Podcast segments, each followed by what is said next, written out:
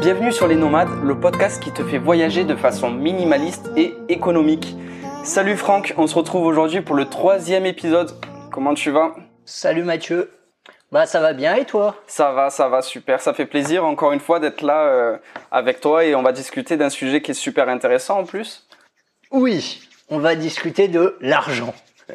voilà, exactement. Comment bien préparer son voyage financièrement et pouvoir partir sereinement voyage. Donc ça va être le sujet du jour. Donc ça c'est vraiment quelque chose qui te tient à cœur, hein, euh, tout ce qui est budget, etc. Ouais, tout à fait, tout à fait, tout à fait. Je me suis trouvé une véritable passion euh, pour la gestion budgétaire que je n'avais pas du tout euh, avant d'avoir le projet de partir en voyage. Donc c'est le fait de vouloir partir en voyage qui m'a bah voilà euh, un peu euh, révélé cette passion. J'ai lu un livre aussi, ça j'en parlerai dans les dans les recommandations, mais voilà, c'est grâce à ce projet-là et ce livre-là que je me suis intéressé de façon intensive, dirons-nous, à la gestion des finances personnelles. Ok, cool, cool, cool. Si vous voulez des astuces pour voyager donc de façon minimaliste et économique, n'hésitez pas à vous abonner, n'hésitez pas aussi à noter le podcast sur Apple Podcast ou sur votre application euh, de lecture de euh, podcast. Comme ça, d'autres personnes pourront aussi euh, accéder à nos discussions et conseils. Et on rappelle qu'on fait un épisode par semaine. Et donc du coup, mieux vaut être abonné pour ne louper aucun contenu. Ok, on va partir directement dans, dans le vif du sujet. Franck, t'es chaud? Faisons cela. À Alors, du coup, on va, on va bien discuter de comment préparer son budget avant de partir en voyage. T'es d'accord? Ouais. Alors, ok. Pour toi, quelles sont les grandes étapes qui sont nécessaires pour bien budgéter son projet? Alors, euh, j'en identifie 5, ou 4 ou 5 à voir.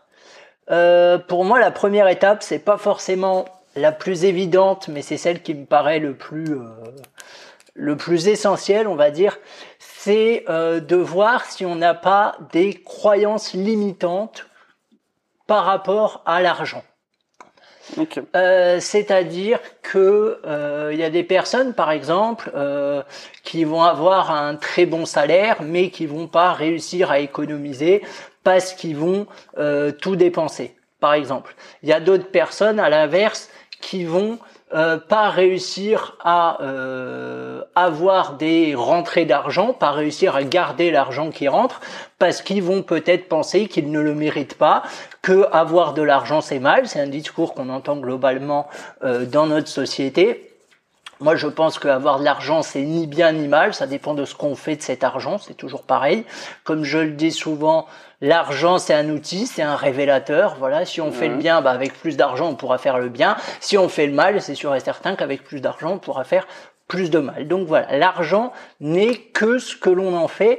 Et souvent, avant de projeter d'acquérir une grosse somme parce que pour partir en voyage il faut quand même euh, avoir une, euh, une somme euh, assez conséquente même si après on peut voyager mhm. de façon minimaliste de façon économique. L'investissement de départ est quand même important. Moi à titre d'exemple je suis parti avec 11 000 euros. Voilà pour moi c'est une grosse somme. C'est pas une somme que j'ai l'habitude d'avoir quoi. Ok, 11 000 euros, donc si on, met en rapport avec combien de temps tu comptais partir en voyage? Euh, 333 jours, pour être exact. Si ok. Exact. Ce qui fait combien de mois ça? Ça fait 11 mois. Ça fait 11, 11 mois? Ok. Ouais. Ok, donc 11 000 euros, 11 mois, 1000 euros par mois pour deux personnes. Voilà, c'était ça. Ouais, ouais, c'était ça, c'était ça, c'était ça. Euh, après, voilà, il y a autant de budget que de personnes qui partent. Donc voilà, il faut aussi, euh, il faut aussi trouver un budget euh, qui soit euh, adapté euh, à ce qu'on veut faire et pas forcément prendre d'exemple sur tout le monde. Parce que moi, j'ai remarqué que la plupart des gens partaient avec un budget beaucoup plus élevé que le nôtre. Hmm. Tant mieux pour eux. Nous, on pouvait pas faire autrement. C'était soit on partait euh, parce qu'on a mis, euh, je crois qu'on les a mis de côté. Je sais pas, on a dû mettre un an et demi pour les mettre de côté.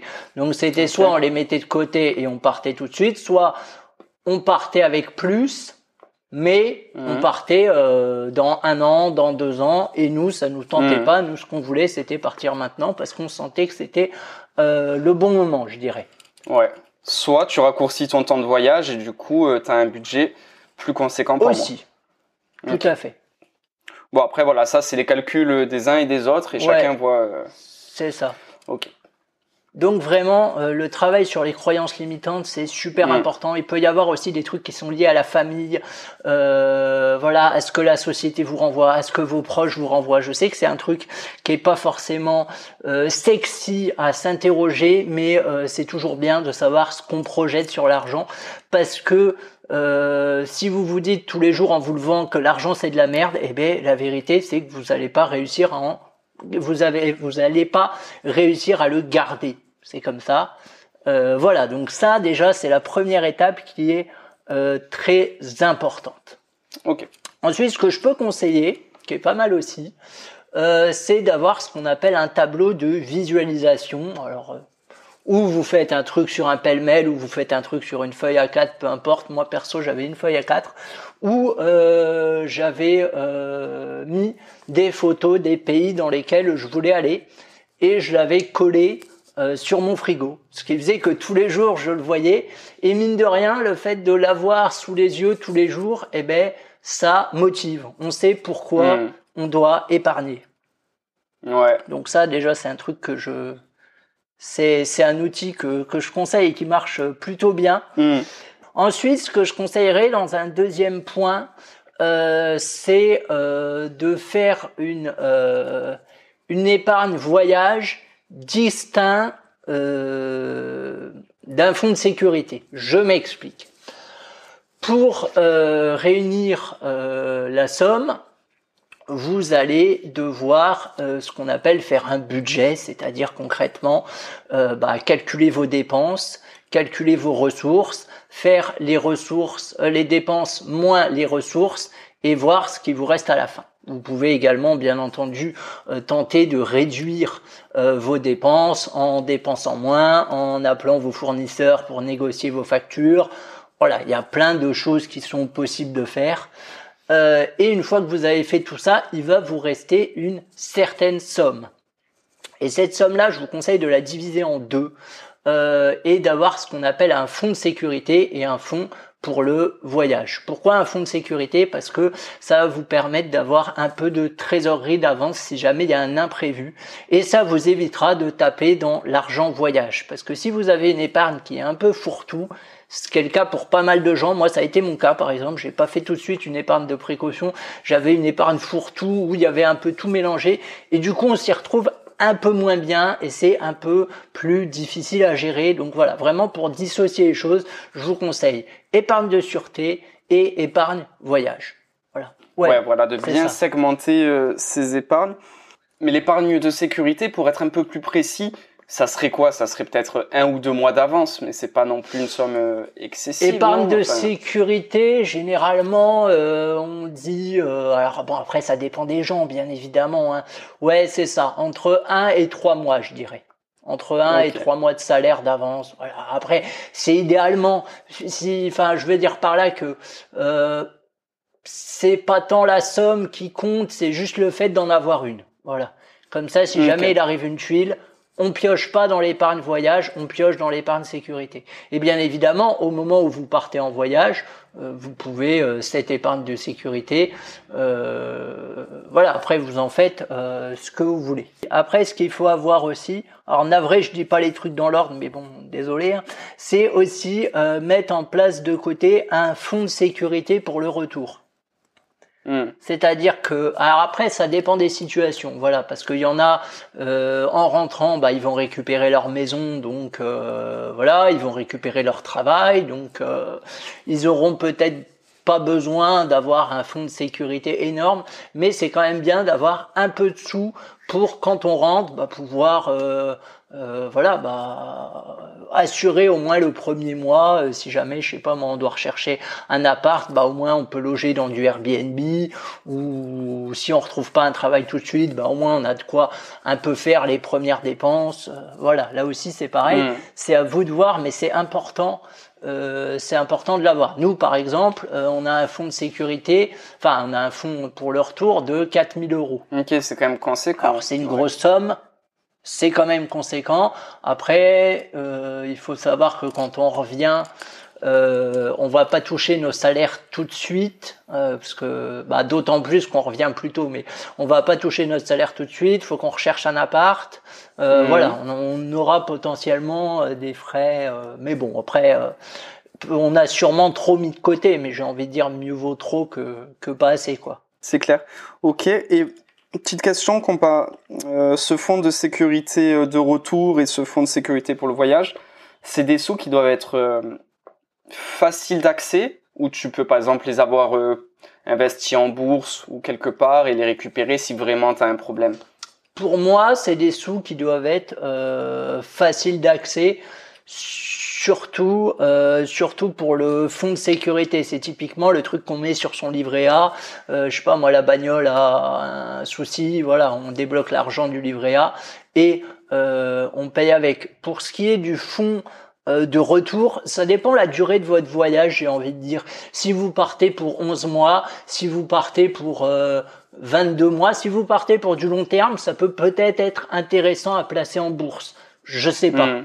Mais voilà, ça peut être éventuellement. euh, bon, après, il y a aussi euh, le fait que quand on retire, il y a la, la flat tax et tout ça avec les impôts. Oui, bien Je sûr. sais pas si euh, si je ferais un placement euh, court terme pour un an, par exemple. Je sais pas si je mettrais ça en bourse parce que je pense, à mon avis, que les intérêts se feront bouffer par euh, par l'imposition. Mais bon, éventuellement, euh, pourquoi pas. Moi, personnellement, je l'ai pas fait. Mais après, euh, voilà. Moi, concrètement, mon- tous mes fonds de sécurité, je les ai placés en bourse parce que dans ma tête, je suis pas censé les récupérer, tu vois. C'est vraiment si au cas où il y a un problème, ben, je les récupérerai, effectivement, je vais payer euh, de ma taxe, etc. Mais normalement, je suis pas censé y toucher. Donc c'est pour ça, autant les... Enfin, moi, ce que j'ai fait, c'est autant les placer pour euh, voilà euh, fluctuer un petit peu au fil de- au fil du temps quoi tu vois Ouais, ouais, tout à fait. Après, j'ai envie de dire, ça dépend de la situation de chacun. Nous, on savait que le voyage, c'était juste une parenthèse de 11 mois et qu'on et qu'on Eh ouais. rentrait après les 11 mois. Hmm. Donc, euh, placer cet argent-là, ça n'avait pas trop d'intérêt. Après, on Mm. serait parti pour 3 ans, pour 5 ans. Là, bien sûr que oui, j'aurais placé, je pense. Tout à fait. C'est plutôt pour ceux qui partent au long cours que je conseillerais de placer. Ouais. Ok, ouais, c'est vrai que voilà, ta situation et la mienne, elle est un petit peu différente parce que rappelons-le, toi, t'es parti donc 11 mois en Asie et moi, je commence une vie de nomade digital où je vais être un petit peu tout le temps sur la route. Voilà. Donc euh, voilà, j'ai pas vraiment de retour prévu euh, définitif. Donc ça va être un petit peu différent, toi et moi, effectivement. Ouais. Ok. Alors ensuite, une autre étape. Et ben l'autre étape, ça va être le choix des pays, parce que mine de rien, on dira ce qu'on veut, mais le choix des pays, euh, c'est crucial et ça va grandement influer sur le budget, tout simplement parce qu'il y a des pays qui coûtent plus cher que d'autres. Alors après, Mm. j'ai envie de dire, le stop, le concept de stop est disponible dans à peu près toute la planète. Euh, Il y a des gens qui arrivent à voyager euh, sans argent, c'est assez impressionnant, y compris dans des Ouais. villes euh, comme euh, des villes assez riches. Euh, voilà, moi personnellement, euh, c'est pas le choix que j'ai choisi, mais je respecte tout à fait ceux qui le font parce que ça doit être très compliqué. Mais c'est c'est toujours pareil, hein, excuse-moi, c'est toujours pareil quand tu voyages sans argent, et ben au final tu voyages quand même avec l'argent des locaux, tu vois. Si tu fais du stop ou si tu fais du coach surfing, tu te fais euh, nourrir gratuitement par les gens, ben au final c'est eux qui vont financer ton voyage. Donc voilà, après il y a ça à prendre en compte. Est-ce que c'est éthique, pas éthique?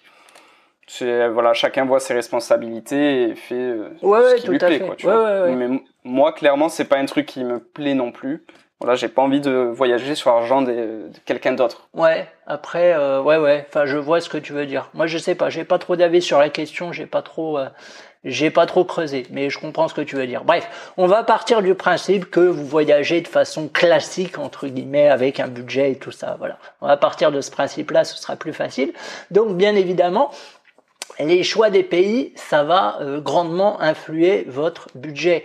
Euh, je prends l'exemple, nous à la base, euh, on voulait faire l'Amérique latine, euh, eh ben on l'a pas fait Pourquoi? Parce que il y avait le billet d'avion pour traverser le Pacifique qui coûte très cher. Du coup, il faut voir en fonction de vos envies, en fonction de vos besoins aussi, quel type de voyage vous voulez faire. C'est sûr et certain que si vous voulez des voyages euh, avec un cadre luxe, bah voilà, ça coûte plus cher. Je dis pas que c'est mal, c'est plutôt bien même, mais simplement sachez que ça va euh, vous coûter plus cher. C'est juste ça. Euh, faut, il faut être conscient avant de partir. Il faut déjà avoir réfléchi au type de voyage qu'on veut faire et dans quelles conditions on veut partir. Nous, par exemple, on savait que bah voilà, ce serait pas un voyage grand luxe. Et effectivement, ça n'a pas été un voyage grand luxe, loin de là, mais ça nous a euh, totalement allé parce qu'on était, euh, on était prêt à ça, on avait réfléchi là-dessus on, le savait quoi. Donc c'est important, surtout si vous voyagez en couple, de bien se mettre d'accord sur les termes du voyage avant de partir, histoire qu'il n'y ait pas trop de déception, pas trop de frustration. Mais c'est vrai que c'est important hein. et euh, d'un pays à un autre, euh, le budget c'est du kit au double. Hein. Si tu, tu prévois de partir en Asie mais que tu veux faire que des pays comme la Chine, euh, la Corée, le Japon, ça reste des pays assez, assez chers comparé à l'Asie du Sud-Est. Ouais, tout à fait. Tout à fait, tout à fait, tout à fait. Oui, oui, c'est sûr que c'est sûr que, que c'est pour ça que c'est important de, de bien faire son itinéraire aussi. Euh, d'alterner euh, les pays où le coût de la vie est pas très cher à ceux où le coût de la vie est plus cher. Voilà, c'est sûr et certain que si on choisit de faire euh, Singapour, Kuala Lumpur, Tokyo, que des capitales comme ça qui coûtent assez cher, c'est sûr et certain que le budget peut vite s'envoler. Donc, faut faire hmm. attention à ça, faut faire des mix. voilà. Et ouais, voilà, hmm. globalement, c'est ce que c'est ce que hmm. j'aurais tendance à dire. Ouais, c'est clair. Ça quelque chose d'autre encore à rajouter à ce niveau-là? Euh, Non, non, juste effectivement, ouais, le, le, coût de la vie peut, peut virer du simple au double. Après, globalement, l'Asie du Sud-Est, hmm. c'est pas très cher. Hein. Nos joueurs, on a fait Inde, c'était pas très cher. Népal, non, Inde, c'était cadeau. c'est pas que c'était pas cher, c'était hmm. c'était cadeau. Euh, Népal, c'était pas très cher. Euh, Philippines, un peu plus cher, mais bon, ça allait. Euh, je sais plus ce qu'on a fait d'autre. Philippines, je pense que c'est les transports qui coûtent le plus cher. Hein, non, non, non, non, non. C'est non, c'est au Vietnam que les transports ils coûtaient cher. Ouais. Vietnam, euh, bah, Vietnam, ça va. Euh, non, oui, globalement, des pays qu'on a fait, Cambodge, c'est pas cher non plus. Euh, ouais, c'était globalement, euh, globalement, globalement pas euh, très très cher. Après, c'était pas très très cher parce qu'on le voulait bien aussi, parce qu'en vrai, dans ces pays-là, il y a toujours moyen de dépenser du fric. Hein. Mais voilà, après, il faut savoir ce qu'on veut. Il y a une certaine discipline budgétaire à acquérir. C'est pour ça que c'est bien de déjà avoir avant de partir, bah voilà, au moins un budget clair, net et précis, de commencer un peu à gérer son argent, à se dégager euh, un, cash flow positif euh, tous les mois. Euh, voilà, ça c'est des bonnes pratiques qui ensuite seront fortement utiles pendant le voyage. Du coup, est-ce que tu as un dernier point à rajouter ou je peux partir sur une conclusion de tout ça? Je crois que j'ai tout dit. Après, comme je dis toujours, hein, Rome ne se fait pas en un jour. C'est vrai que quand on voyage, on est souvent sur des grosses sommes à, à économiser. Euh, si vous n'avez pas l'habitude, vous inquiétez pas, ça va le, ça, ça va le faire parce que c'est vrai que souvent la montagne paraît, euh, paraît insurmontable. Mais l'essentiel, c'est de bien économiser tous les mois, tous les mois, tous les mois, tous les mois, et petit à petit, mmh. euh, voilà, c'est le principe des, des petits ruisseaux qui font des grandes rivières. Et voilà, ce qui peut être intéressant aussi, mmh. c'est par exemple de prévoir euh, un budget bonus, on va dire, pour ou une activité spéciale ou euh, se faire plaisir. Euh, voilà, nous par exemple, je sais qu'on est parti avec 400 euros pour faire des nuits dans des hôtels de luxe, par exemple, parce que c'est quelque chose qu'on aime bien. Et voilà, bon à la base on devait le faire à Kuala Lumpur et à et à Singapour, bon, finalement, on le fait au Cambodge vu qu'on n'y va pas. Mais voilà, ça peut être bien aussi de temps en temps de pouvoir relâcher un peu euh, la bride, on va dire, hmm. et euh, se faire plaisir, quoi, tout simplement, sans trop regarder à la dépense. Et ça, de le sortir de ton budget principal, parce que sinon, euh, après, tu t'en sors C'est ça. Quoi. Ok, faire une petite conclusion de tout ce qu'on a dit. Donc, tu as parlé des croyances limitantes. Ouais. Donc ça va être voilà le fait que les gens ils, ils arrivent pas trop à économiser, etc. Après tu as parlé de se créer un fonds de sécurité. Ouais. Voilà, si jamais il t'arrive un gros pépin euh, pendant ton voyage, donc euh, là le fonds de sécurité, ben il est bienvenu. Ah, excuse-moi. Attends, je te coupe. J'ai j'ai pas été clair. C'est ma faute. Euh, quand je parlais du fonds de sécurité, en fait, c'était pas nécessairement pendant le voyage, c'était plus avant de partir pendant la période où on va économiser pour séparer euh, pour séparer, je vais y arriver, euh, l'épargne voyage, ce qu'on met de côté pour le voyage, et euh, l'épargne de sécurité qui nous permet, si jamais, je sais pas moi, la bagnole marche plus, par exemple, on peut piocher dans ce fonds de sécurité là pour éviter de toucher à l'épargne voyage. Je sais pas si je suis clair. Ok j'espère. Ok, et du coup, ce fonds de sécurité avant voyage, qu'est-ce qui devient à partir du moment où le voyage ben, commence? Ou on l'alloue en fonds de sécurité pour euh, quand on rentre, mhm. ou euh, on le met dans le voyage, peu importe, comme on veut. Ok. Voilà. Ok, ok, cool. Ok. Donc après, tu as parlé du coût de la vie, donc euh, d'un pays à un autre, bien, bien budgétisé. chaque pays est différent, donc voilà, le budget est différent. Ok. Et moi, j'aimerais bien euh, parler un petit peu concrètement des petites techniques pour euh, économiser. Donc, euh, toi, as, tu nous as montré, voilà, dans quel, on va dire, vase économiser, dans quel, dans quel fonds de sécurité, fonds de retour, etc. Et moi, je voulais parler un petit peu de comment économiser dans le sens se payer en premier. Est-ce que c'est un concept que tu connais? Ouais, ouais, ouais.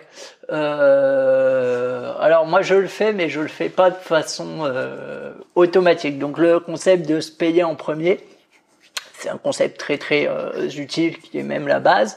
C'est que euh, vous faites votre budget, donc vous calculez les ressources moins les dépenses. Bien évidemment, vous essayez au maximum d'optimiser euh, votre budget. Voilà, en serrant un peu la ceinture, en négociant quelques contrats, il y a moyen de faire des, des économies de dingue. Euh, et ensuite, en début de mois, dès que vous recevez votre salaire, euh, bah, vous programmez un virement automatique vers un autre compte où vous mettez justement cette somme qui vous reste qui doit vous rester à la fin du mois pour éviter de la dépenser pendant le mois, parce qu'on sait tous comment ça se passe. Vous la mettez de côté dès le début du mois, vous vous payez en premier, euh, avant que les factures tombent et tout ça, comme ça vous êtes sûr de la mettre de côté et sur votre compte vous avez juste de quoi payer les factures et peut-être allez on va dire euh, 20 à 30 euros en plus au cas où. Mais voilà, c'est ça le principe de se payer en premier. Moi, je le fais bien évidemment. C'est ma grande activité favorite dès que j'ai mon salaire. Simplement, je l'ai pas automatisé euh, parce que j'aime bien calculer à la main et puis faire mon virement à la main, ça me fait euh, ça me fait triper. Donc voilà, je l'ai pas automatisé, mmh. mais euh, c'est un concept qui est très bien parce que du coup, l'argent n'est plus sur le compte, on le voit plus et donc, on n'est pas tenté de le dépenser vu que cet argent n'existe plus. Ouais, exactement. Alors moi, en plus de faire ça, j'aime bien me payer en pourcentage. Donc le fait de me payer en pourcentage, si par exemple je me dis tous les mois je prends 5% de mon budget et je le je l'épargne. Alors en faisant ça, c'est cool, c'est que voilà, si un mois je gagne un petit peu plus, un petit peu moins, parce que moi voilà comme je suis euh, freelance, eh ben j'ai tendance à, avoir des salaires un peu fluctuants. Donc du coup, eh ben moi après moi je peux quand même euh, me payer en pourcentage en mettant 5 ou 10% de mon salaire qui part en épargne et ça je trouve ça intéressant. Et euh, pour en revenir au concept de se payer en premier, c'est imaginons quelqu'un il gagne 1500 euros par mois et ben, du jour au lendemain son patron il lui dit écoute maintenant l'entreprise est en difficulté et eh ben je te payerai plus que 1400 euros ben, la personne elle va un peu faire la gueule, oh putain, 100 euh, euros de moins par mois, c'est un petit peu juste, etc. Mais malgré tout, au bout de quelques mois, elle va s'en sortir et elle va réussir à trouver des techniques pour vivre avec ces 1400 euros par mois. Et dans cette histoire, ce qui est intéressant, c'est que finalement, on arrive à toujours euh, se remettre un petit peu euh, d'aplomb par rapport à son budget.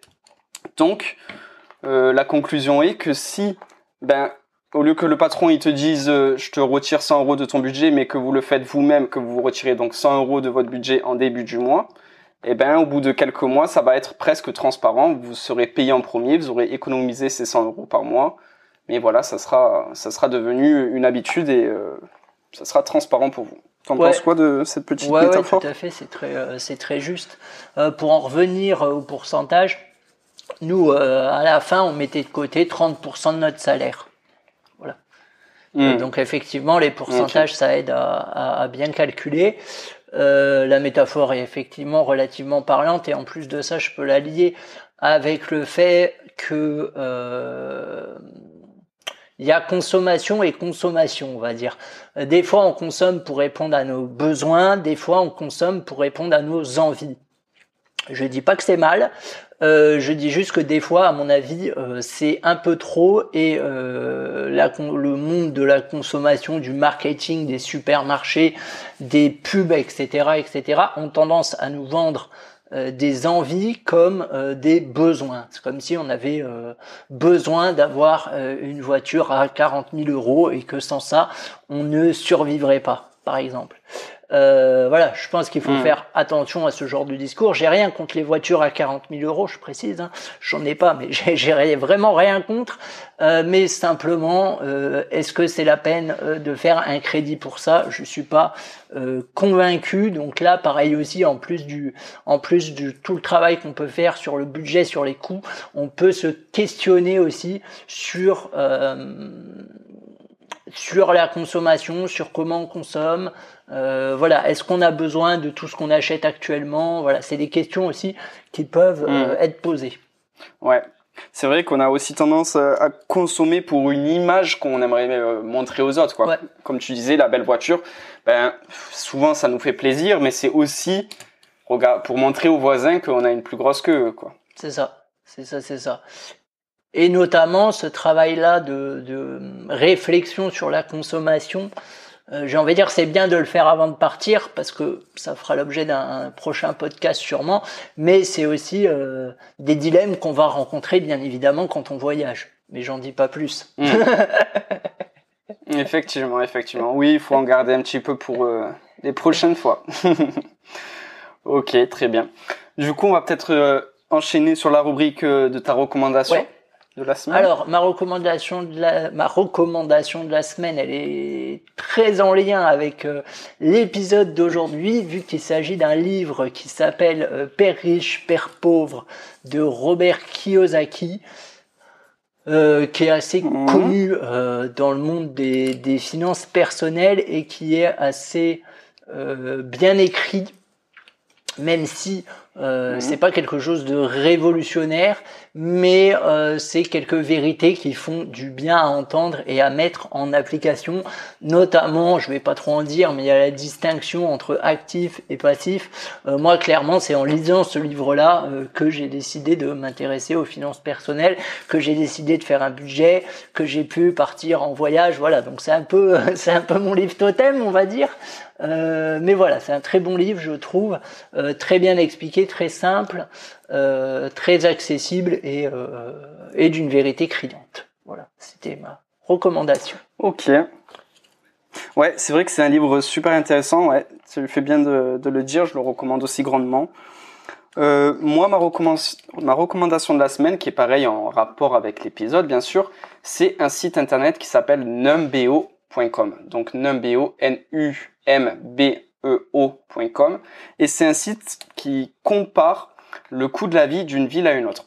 Alors c'est pas seulement euh, c'est un petit peu plus subtil que ça, c'est-à-dire que par exemple tu peux comparer, on va dire euh, Paris avec Tokyo, mais ce qui est intéressant c'est que tu vas pouvoir comparer ta propre vie, c'est-à-dire toi si tu vis à Paris et que par exemple tu euh, budgétises ton mois à 2000 euros par mois, et eh bien avec 2000 euros par mois à Paris, combien il te faudra à Tokyo avec le même confort, le même niveau de confort, tu vois. Donc c'est super intéressant. Et euh, voilà, avec ce site, il y a possibilité de bien budgétiser ses voyages en, en voilà, en regardant son son coût de la vie actuel comparé au coût de la vie dans les autres villes. Ok. Donc c'est super intéressant. numbeo.com. On mettra bien sûr le lien dans la description. C'est bien en, lien avec euh, avec euh, notre sujet du jour. Euh, moi, j'ai également quelques petits sites à conseiller. Alors, je ne connais pas Numbeo, mais moi je vais conseiller les classiques, le Rotard. Il y a aussi le blog Tour du Mondiste qui est pas mal et qui a pas mal d'infos de ce côté-là, et aussi le planificateur à contresens qui est plutôt bien fait. Après, c'est des données, voilà, vous en faites ce que vous voulez. Ça va vous donner une fourchette basse, une fourchette haute, ça va vous donner un peu une idée euh, après, perso, j'ai toujours dépensé moins que ce que ces sites-là me disaient. Mais voilà, après, ça dépend aussi de votre hmm. niveau de, de ce que vous avez envie de faire, etc., etc. Mais tout du moins, ça peut vous donner une, une idée. Euh, voilà, ça peut vous donner une idée sur euh, sur ce que vous, sur ce que les frais que vous aurez, quoi. Et euh, tu peux nous expliquer, c'est quoi le planificateur à contresens? Alors, le planificateur à contresens sens que je me rappelle. Euh, alors, ça sert à deux choses, je crois. Ouais, c'est ça. Je crois que ça sert à deux choses. C'est premièrement, euh, ça indique euh, les saisons qu'il fait. Donc, vous tapez votre itinéraire et puis en fonction, ça vous met si vous allez avoir du grand soleil ou si vous tombez en période de mousson. Après, je sais pas. Voilà, c'est quand même relativement fiable. Et il me semble aussi que ça vous calcule de manière approximative, bien évidemment, le coût de votre euh, voyage. Ok. Intéressant. Et euh, une dernière petite recommandation, je pense que on peut dire aussi que tu as quand même fait un podcast sur le budget. tout à donc fait. là, on est complètement dans le thème. Tout à fait, tout à fait, ouais, ouais. Donc euh, tu peux peut-être le présenter. Bien j'ai un podcast qui s'appelle Budget, le podcast qui te réconcilie avec l'argent. C'est un podcast où on parle d'argent et de développement personnel. Euh, de mémoire, on arrive à 293 euh, épisodes. J'ai fait une petite pause là, le temps de le temps de retourner en France et tout ça. Mais euh, tout est accessible. voilà, ça parle aussi bien de la gestion des finances personnelles, des croyances limitantes. Je parle un peu du voyage également. voilà, c'est plutôt didactique, on va dire. C'est pas des épisodes très longs. Euh, voilà, il n'y a pas de mots compliqués. Hein, J'essaye de, simplifier, euh, de vraiment simplifier le, le tout. Et j'ai aussi, euh, tant qu'à faire, une chaîne YouTube qui s'appelle 330 jours en Asie, où là, par contre, c'est des vlogs. donc, c'est tout simplement moi et ma copine qui, qui vloguons. voilà, on a tenu, on a fait un vlog, dans deux vlogs par semaine. Euh, donc je crois qu'on en a pas mal depuis qu'on est parti.